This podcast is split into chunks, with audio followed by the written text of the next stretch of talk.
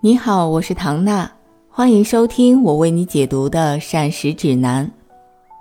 前面两期我们讲到了，真正健康的身材，除了体重要在身高所对应的正常范围之内，身体成分的比例和脂肪的分布也要合理。所以膳食指南完整的第二条叫做吃动平衡健康体重。所谓吃动平衡，就是需要饮食和运动这两个方面来共同调节。我确实常常遇到一些不太喜欢运动的朋友，认为如果自己少吃点就可以减少运动量，甚至不必运动了，这样也算达到能量守恒。这种想法其实并不正确。食物除了带来热量，更是身体需要的营养物质的载体。不吃带来的直接问题就是营养素摄入不足，从而增加营养不良的风险。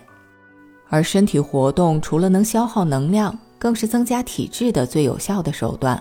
不动带来的后果是影响人体的生长发育，减弱机体抗病能力，并降低身体对环境的适应能力。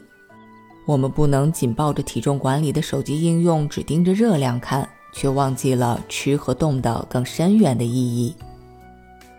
不过，我也遇到一些朋友对运动带来的效果有点盲目乐观，想减肥却管不住嘴，那就靠多运动不也一样吗？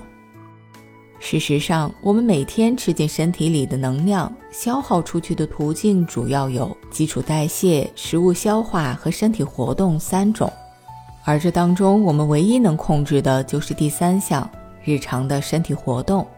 大约占总能量消耗的百分之十五到三十，也就是说，对于我们普通人来讲，百分之百吃进来的热量，通过身体活动最多只能消耗百分之三十左右，而这百分之三十还要分给日常的家务、工作、休闲等等等等，留给主动运动的就更少了。换个角度举例，可能更直观一点。假如有一位年轻姑娘。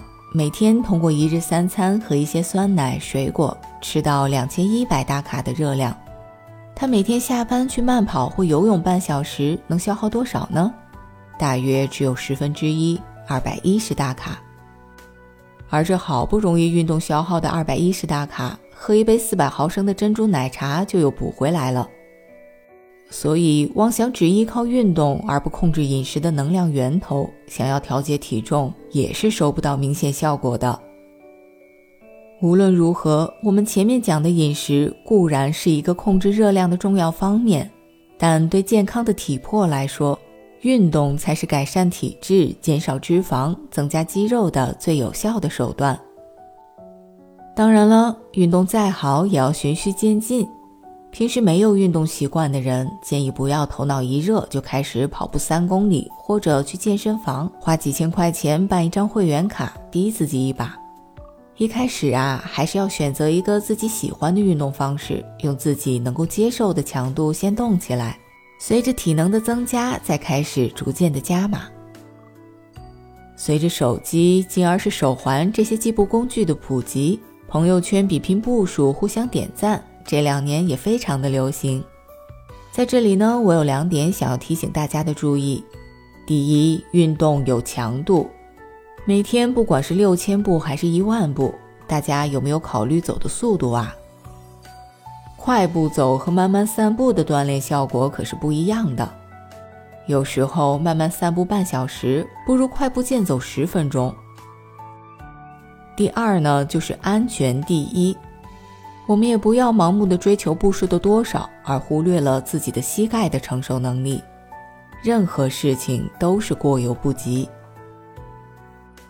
此外，像再好的食物也不能天天吃、顿顿吃一样，运动也是需要变换不同的形式来起到丰富的锻炼效果的，不能三百六十五天天天一万步。像慢跑、快走。椭圆机、动感单车这一类的有氧运动，减少脂肪的同时，提高了我们的心肺耐力。但是，真正要强健骨骼和增加肌肉，延缓随着年龄增长而带来的肌肉流失，还是需要适当的进行一些力量运动。而增加力量的同时呢，也不要忘记蛋白质的摄入，也就是多吃鱼禽、瘦肉、鸡蛋、豆制品类的，来促进肌肉的生长。另外，无论广场舞、太极拳还是瑜伽，这些柔韧性的运动也是不可或缺的。总之，就像食物要做到多样化一样，运动也要多样化。何况，适当运动还有助于调节心理的平衡，为我们消除压力、改善抑郁和焦虑等。我们来回顾一下关于膳食指南核心推荐二：吃动平衡健康体重。真正健康的体重，除了整体重量在正常的范围内，身体成分的比例和脂肪分布的位置也要合理。而既控制总体重量，又改善身体成分比例的体重管理目标，只有通过合理而多样化的饮食与适量而形式丰富的运动才能达成。吃动平衡，缺一不可。你都记住了吗？那下期开始，我们就来聊一聊吃菜的话题。